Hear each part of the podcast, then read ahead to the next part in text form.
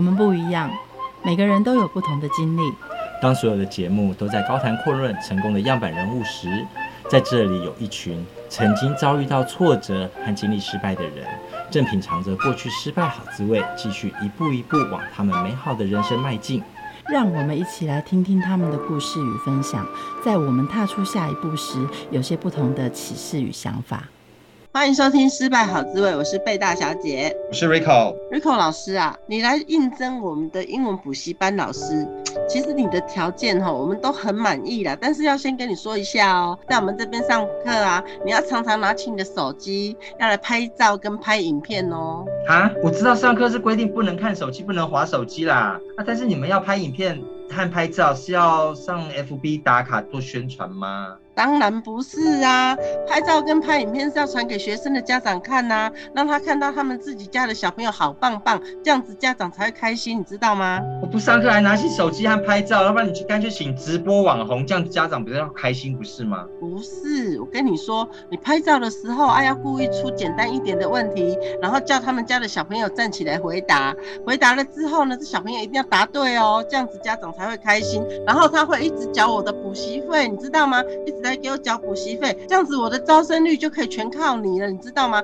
你照片跟影片要给我拍好一点哦。我到底要去教会的小孩，还是把不会的小孩教会啊？要不然你这样就去应征演员好啦，全部都用 say 好的哦。那我觉得你应该去充充电。现在的教育不是这样子搞的，好不好？收钱也不是这样收的。不然我帮你问一下哈，请教一下小客旅创办人，同时也是现场教育的工作者赵一凡老师，看他怎么样现场工作教育能够教出你这个班主任。他的教学也是要。这样拍照给老师开开心吗？欢迎赵老师。Hello，各位观众，大家好，我是易凡老师。易凡老师，你的现场教育工作到底是什么？你是不是网红拍片，还是直播给家长看呢？我觉得我自己很像是一个网红，因为我很常会把我的课程分享给所有家长知道。但是我没有让家长知道你的孩子很好，我让家长知道现在孩子应该要怎么教。因为我觉得很多时候家长真的把孩子教会了，教坏了，他们没有办法知道现在的未来到底长怎样，好像都被家长的想法框架住了，我觉得太可惜了。老师，你知道你这种直播就像是很多的家庭直播外佣照顾阿北一样哦，不能打哦，不能骂哦，你敢给他家暴哦，这些通通都在所有的家长的监视范围之下。哎，还有那个隔壁的孩子不要去动我宝贝女儿。叫他给我滚远一点，这样子你都能接受吗？当然不能接受啊！真的是很多时候家长只会跟孩子说什么是对的，什么是错的，什么是可以做，什么是不能做，什么可以碰，什么都不能碰，从来没有家长说为什么不能碰。很多时候孩子真的像是一个复制品，就是呃我变成机器人，所以孩子都没有生命了，变成跟父母一样讲什么就做什么。我觉得太可惜了，现场教育真的不是这样。哎，当然了，你知道孩子你一言我一句的时候，你知道那个不会崩溃感呢？所以通常家长。长啊，都会或者是那种隔代教养，就跟他说，爱乖爱听话哦，哦，老师跟我话爱听，阿妈跟我话爱听，这种听久了就会呆了，你知道吗？哦，这个也要听，那个也要听，啊，到底要听什么话？不准有意见，不要啰嗦。没有？这不是现在的台湾教育吗？对啊，然后可能孩子长大之后，他变成有想法了，他就变成我不要听，然后孩子就说孩子学坏了，孩子教坏了。事实上是自己过程当中没有训练他们思考，变成孩子好像长大之后才过来反扑你自己，原来都是亲子沟通的问题。哦，翅膀长硬了啦，现在会顶嘴了啦，哈、哦，那不然就切断你的金源，要给你零用钱。怎么样？那你自己的成长过程，你是怎么样被教的呢？你所有的爸妈也都是给你思考空间，像是美式教育吗？其实也不是。我之所以成为一个不一样的老师，作为一个创办人，其实跟我过去一个非常大的经历有关系。嗯，我过去都是非常。很喜欢读书的小孩，那么我也很乖。我家里面有我一个弟弟，然后我的表兄弟有都是都是一些男生。那我成绩是第一名的。那我从国小、国中、高中我都是前三名毕业啊。我最喜欢科目是数学或是一些理科。我拿了无数个奖状跟奖杯，我非常有成就感。甚至我会半夜四点起来读书，一天只睡两个小时，我都觉得很开心。因为爸妈跟我的老师们都觉得我是一个很优秀的学生。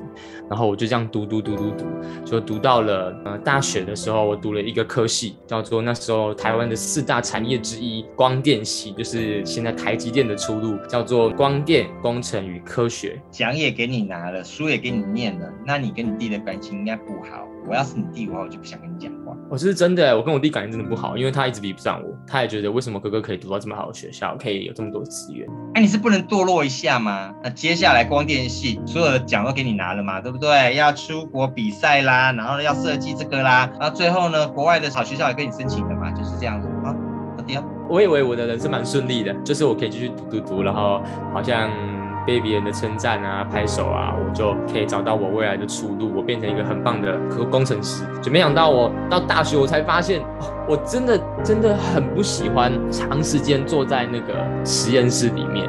我虽然很会读书，然后很喜欢别人的掌声。到大学之后，我考第一名，跟我考最后名，根本没有人在意我的成绩。反而大家可以用表演啊，可以用就是各样的比赛啊，或者用社交展现自己。可是我什么都不会，我是一个超级生活大白痴。我除了会读呃微积分之外，我什么都不会。我觉得那时候真的是超痛苦。所有的生活白痴的学生，不是都被关在你们的电机系了吗？光电系了吗？那、啊、你跟别人比起来有差吗？哦，真的是我其他的同学，我觉得他们还好一点。我觉得应该是光电系里面最生活白痴、最什么都不会的那一个学生吧。最后为什么变成老师呢？这一路你的光电系读得多痛苦？是成绩不如人，还是你要长期吃安眠药，还是你要有长期动不动就跟老师说我要自杀了，我要退学？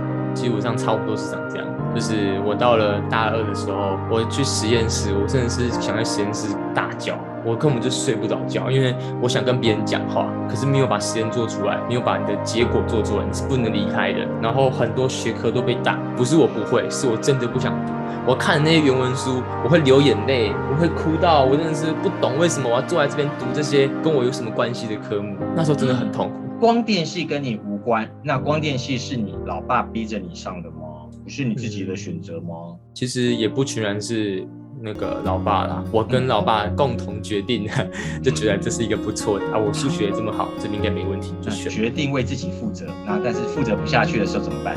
那时候其实我觉得很难过啊，因为我我也不知道我可以去哪，所以那时候我负责不下去。可是那边好险有一个契机，就是那时候我有刚好去参加某一个社团，那个社团也不是我想去的，是因为要服务学习，大学规定的。然后就去接触的小朋友，开始辅导他们，陪伴他们。刚开始我很没耐心，又不不会不擅长。做这件事情，可是做久了之后，大概做了一年，然后过程当中才渐渐的发现，哦，原来我可能是一个想要，或是觉得可能在教育上面蛮有兴趣的人，我才在那个时候开始重新选择要去当一名老师，是这样的过程。那你现在的教学，因为过去的痛苦经验而优化了哪些事情？我觉得那段时间这对我最大的体悟跟体认，就是我很在意学生为何而学这件事情。我们不再是帮助学生，呃，我需要学数学、学语文、学英文，要告诉学生这个背后跟他的观点是什么。而且我真的很在意一件事，学生的成就感不应该只是来自于学生，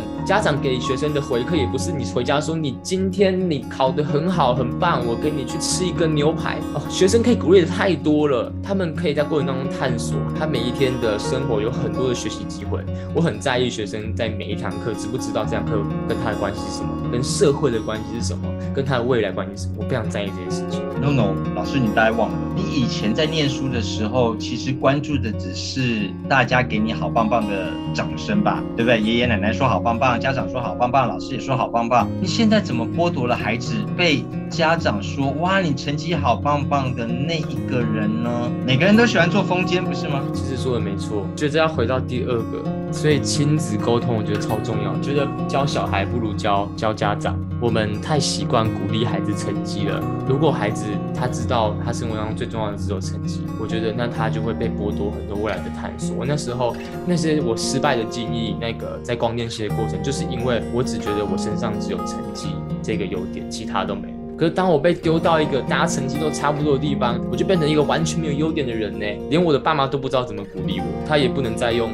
你数学很好来鼓励我，到大学时每个数学都比我好，甚至我这个数学可能是差的。所以我觉得从小要让家长知道，可以鼓励孩子很多的地方，让小朋友知道自己有很多好的地方，我觉得这是超重要的。我们先听老师你怎么闯过来的？如果要从一个光电系离开，然后呢，从一个被人家鼓励的光环中下台，你怎么样找到新的舞台？你怎么样跟自己的家人、爸妈沟通？怎么样跟自己的弟弟修复关系？真正是最痛苦的一个过程。那时候我嗯已经发现我不喜欢，也大概知道我可能可以往老师这个方向去前进。可最难的就是我不知道怎么跟家人讲。刚开始我光跟我的朋友讲，他们都不太能够接受，他觉得你就是你有点太混啊，或是你再努力一点啊，再撑一下啦，读到研究所再说啦，出社会再说啦。没有一个人支持，那时候嗯我也把我自己的想法发在网络上，然后所以给有一些人给我给我一些回馈也好吧，也没有人鼓励我。那时候呃我以前的补习班老师还骂我说我就是不不上进，我就是混，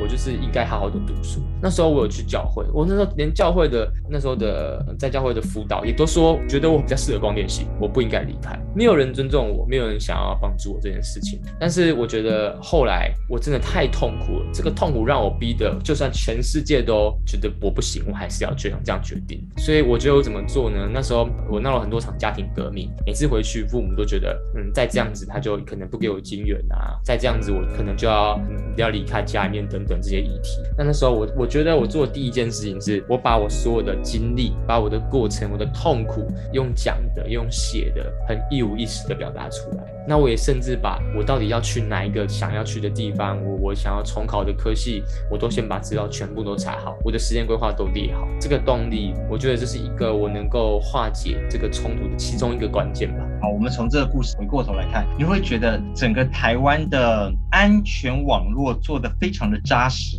教会人说不，亲友说不，朋友说不，什么都说不，只有自己才知道最真实的自己。在这个层层的网络当中，你是从哪里开始攻破的？从哪里开始有人发难，第一个支持你？哇，天哪，这个问题真的是那个时候，我觉得还是还是家人吧。我觉得那时候全部的里面，大家都没有人同意我。当我开始整理我的资料、我的经历，我很痛苦的过去，家人才慢慢从跟我很多冲突，才有一点慢慢的愿意聆听。而这个角色是我的妈妈，我的妈妈就开始首先的支持，愿意让我可能是试着先回家休息。那过程当中，我爸爸也很还是不谅解，还是很多的对我很多不理解，甚至对我的语言是不好听的，说我为什么让费时间等等的。但妈妈的角色来说蛮重要的，我才开始有机会有一个可以接纳我的地方。哥，你也有今天哦，怎么样跟弟弟修复一些关系？因为之前跟弟弟真的是我成绩好吧，然后也也不太会跟他讲话，然后、嗯、他觉得我跟他有一段很远的距离，我也是这么觉得。所以那时候我在过程当中，我开始。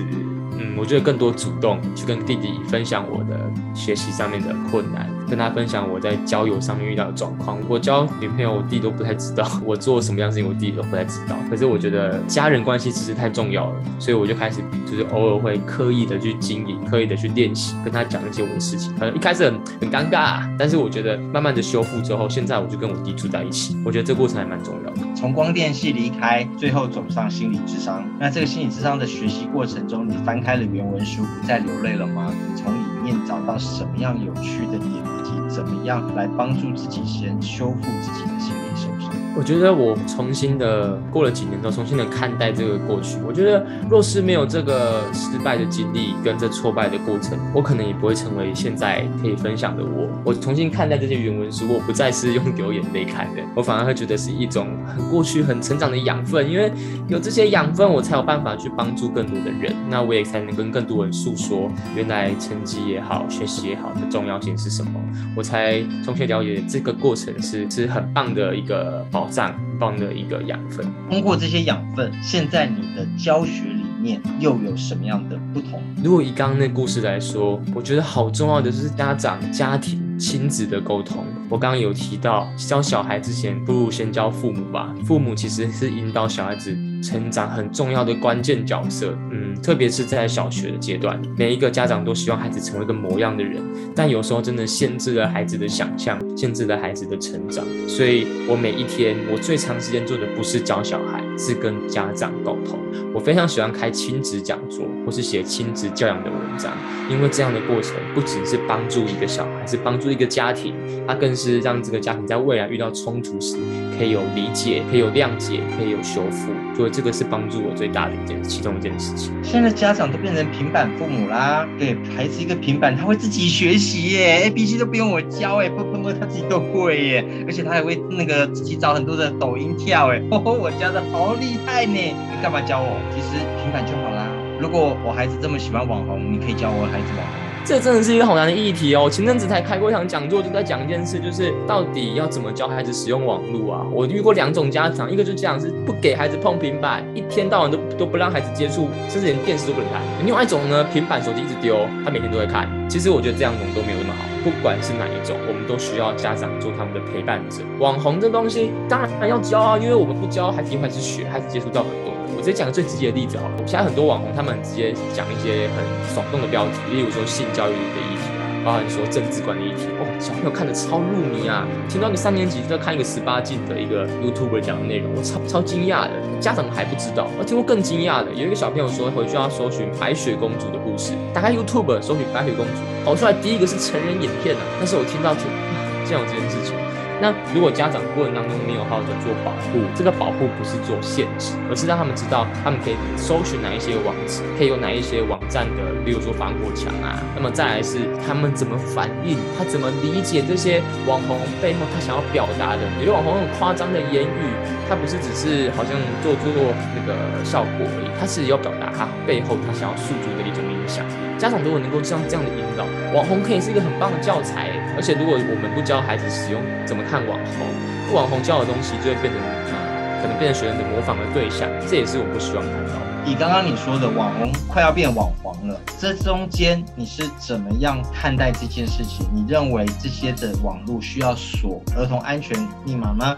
还是要用陪伴的过程中带着他们理解这个真实的世界呢？尤其在他们还是在小学还没有十八岁的阶段，应该？其实我蛮认同一件事情是电影或是说影片，它有一些分级的制度，这个制度不能用旧的，就是因为孩子在世代更新很快，但是有些东西孩子还不能够理解。他们的心智还不到达那个程度的时候，他们不应该看不能看的东西。例如说过度血腥的影片，其实我觉得像前阵子鱿鱼游戏，我、天啊，这议题很深啊！我每次提，很多家长、很多老师都很多不同的想法。可能在低年级，可能在十岁以前，我觉得尽量是不要看比较好。除非你真的可以有很长时间做引导，不然我觉得你直接把它关起来，那么做一些的保护。其实像 YouTube 有 YouTube Kid，就是儿童的版本，那也有很多简单的台湾大哥大等等电器都有做法。我觉得有需要先挡掉，但是挡掉不是目的，重点是我们跟他们孩子们一起看，所以我都说挡掉再谈。你就可以跟小孩子谈论他们喜欢的网红，他们可以看的网红，所以我们就不是一个限制的角色，我们是做一个平行、一起共赏的角色。是你过去很努力的突破了家庭的束缚、社会的重围，做了自己，做了喜欢的自己的教师。当了教师之后，你会发现你走进一个更保守的丛林里，你要教网红。你要做这个不准，后后面一大堆的教学督导、教育教授说你这样子很乖。刚刚那个 Rico 讲到一个，那个时候我想在学校教网红的课程，因为我们不教，谁来教呢？我就提了这个想法给当时我在代理的学校的校长。校长一听到网红两个字，眉头马上皱起来，然后说网红这个字很敏感呐，不要碰，这是不好的词，家长一定会反抗，很多家长会啊、老师都会觉得不行。所以那时候我本来在校长面前是蛮有一个很好的一个面子的，讲完之后好像就不被重视。那时候我在学校的课程里面，我也提新媒体，就包含说未来我们学生的学习不再只是在课本上，会在网络上。我在五年级就讲这件事情了。现在疫情大家终于实现，可是那时候我在学校体，连教授、连同学们都对我嗤之以鼻。你在讲什么？在做梦吗？那我教学是长这样，没想到现在都实现了。那时候真的是对我来说很挫折，但我觉得做对的事超重要的，所以为什么现在我自己出来创业，或是我希望开更多的讲座？因为我觉得只教一个学生太可惜了，只教一个班太可惜了。我让更多的老师跟家长知道这件事很重要。老师，你会不会太懒散了？用 TikTok 教学就好了，这样子 TikTok 里面有很多很恐怖的事情哎，还有很多万恶共匪的话语，这样很难呢。这样不不适合我孩子呢？对啊，这真的是很大的议题。这 TikTok，但我问家长一件事情是：是啊，超危险的。你家长，你看看到你孩子看，你会怎么引导他？那就不要看吗？他有一天还是会面对这个世界吧？对，这超级重要的，就是不教你家孩子，我还出去去看嘛。那不如好好的教，我们一起好好的思考。我不会觉得这样你错，我们一起坐下来，我们一起想办法。我觉得才是最重要的。当我们谈的都是你单点对家长，单点对这个孩子，所谓的现场教学，直接融入，直接告诉他们怎么样是正确的观念，以及你很愿意跟他们互动。可是真正回到现场的时候，是非常复杂的关系。这个学生旁边还有同学。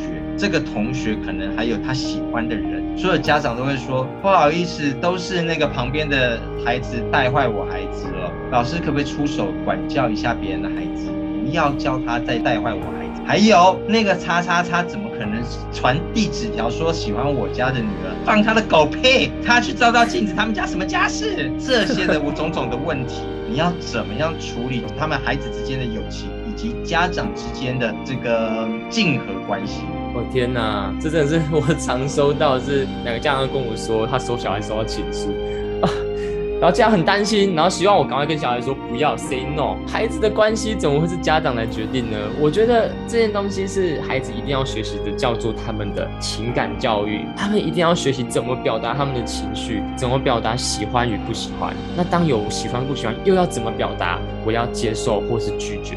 很多时候，我们在学校，我们只急着把所有的学科知识告诉孩子，但我们知道，学科知识不是目的。我们学会了专业，是我们要回到社会当中去使用，发挥它的影响力。有一句话，我真的觉得在，呃未来的工作，情商比智商还要重要。如果我们很聪明，可是不知道怎么跟别人沟通，我们在职场上面是很容易受到很大的挫折的。所以我在小学阶段开始，我就非常在意小朋友学习什么是情绪，什么是人际，大过只是什么是语文跟数学。我觉得这两个相较起来，我会更希望孩子及早的学会这些内容，而他们到了不管中年级、高年级要谈恋爱，我觉得绝对没有问题啊，因为他们知道怎么保护自己，他们知道怎么表达自己的情绪。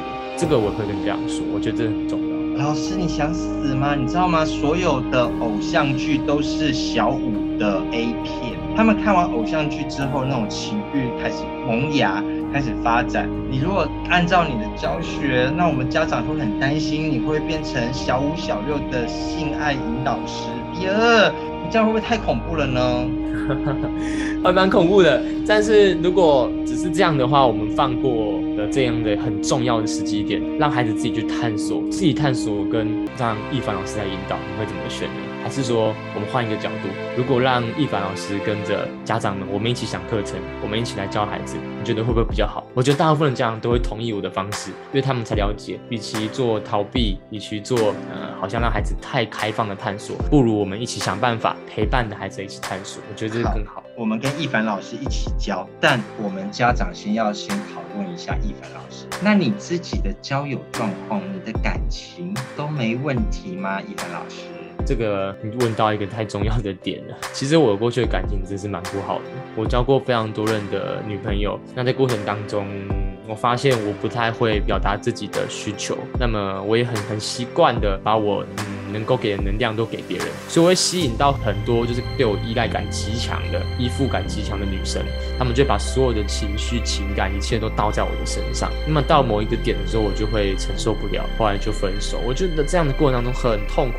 甚至我也分不了手，因为很多时候我听到一句话是没有我活不下去。所以那段时候，从大概从高中、大专到出社会几年，都是这样的状况，每一任都是。